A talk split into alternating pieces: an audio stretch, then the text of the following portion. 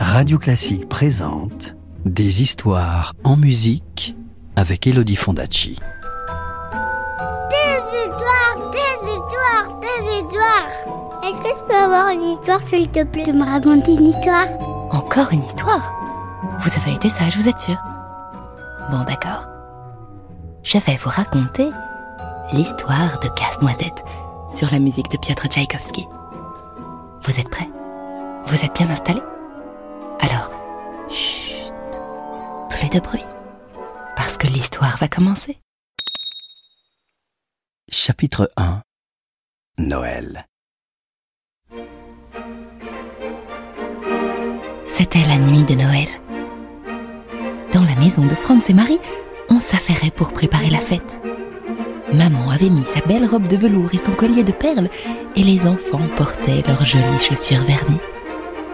Le front collé contre la vitre, Marie regardait par la fenêtre. Elle avait fait un petit trou dans la buée avec son doigt pour mieux voir.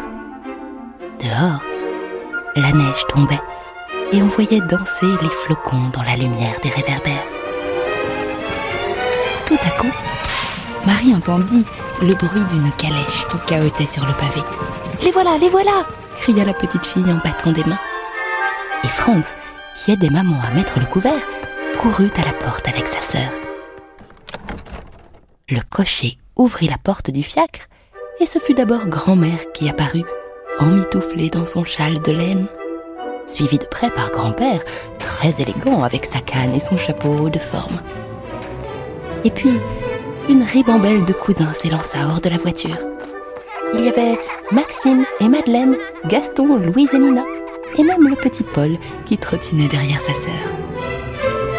Enfin, on vit apparaître l'oncle Drosselmeyer, qui essuya le givre de sa grosse moustache et frotta ses grandes mains l'une contre l'autre pour se réchauffer.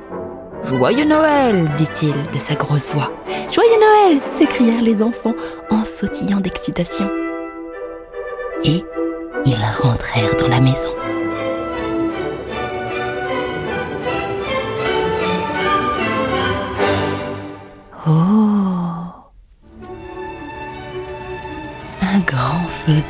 Dans la cheminée. Les murs et les plafonds étaient décorés de branches de houx et de guirlandes dorées qui brillaient dans la clarté tremblante des chandeliers. Sur le grand escalier qui sentait bon la cire, on avait mis des chaussettes de laine qui débordaient de petites figurines en pain d'épices et de sucre d'orge rouge et blanc. Sur la table, où étincelaient les verres en cristal, il y avait des pyramides de friandises, des montagnes de fruits confits et de grandes corbeilles remplies d'oranges et de papillotes en chocolat. Mais le plus merveilleux, c'est qu'au fond de la pièce se dressait un immense sapin plein de bougies scintillantes et de boules de verre de toutes les couleurs. Un sapin si grand que l'étoile dorée qui était posée tout en haut touchait le plafond. Et au pied de l'arbre de Noël étaient posés des dizaines de cadeaux. Des petits, des gros, des bizarres et même un ours en peluche orné d'un gros nœud rouge. Les enfants se précipitèrent. Un cheval à bascule, dit Maxime en arrachant le papier brillant d'un cadeau. Des soldats de plomb, s'écria Gaston.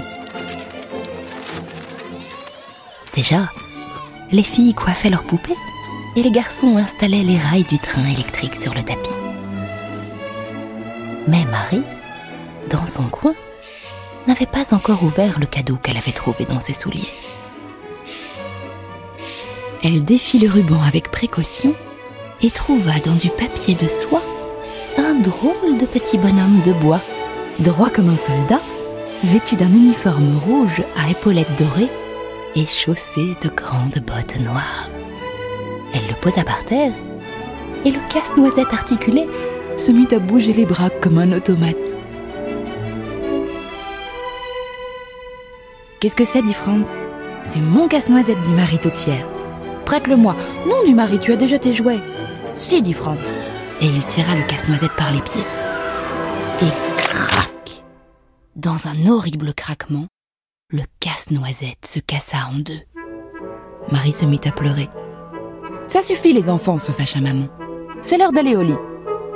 Heureusement, l'oncle Drosselmeyer, qui était un peu magicien, prit le jouet dans ses grosses mains et lui fit un pansement avec son mouchoir.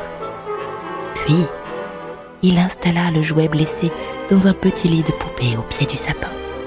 Tu sais, Marie, dit l'oncle en faisant un clin d'œil à la petite fille, ce casse-noisette n'est pas un jouet ordinaire.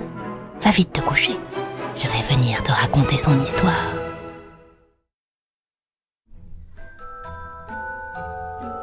Tu veux connaître la suite de l'histoire? Je te la raconterai plus tard, c'est promis. À bientôt.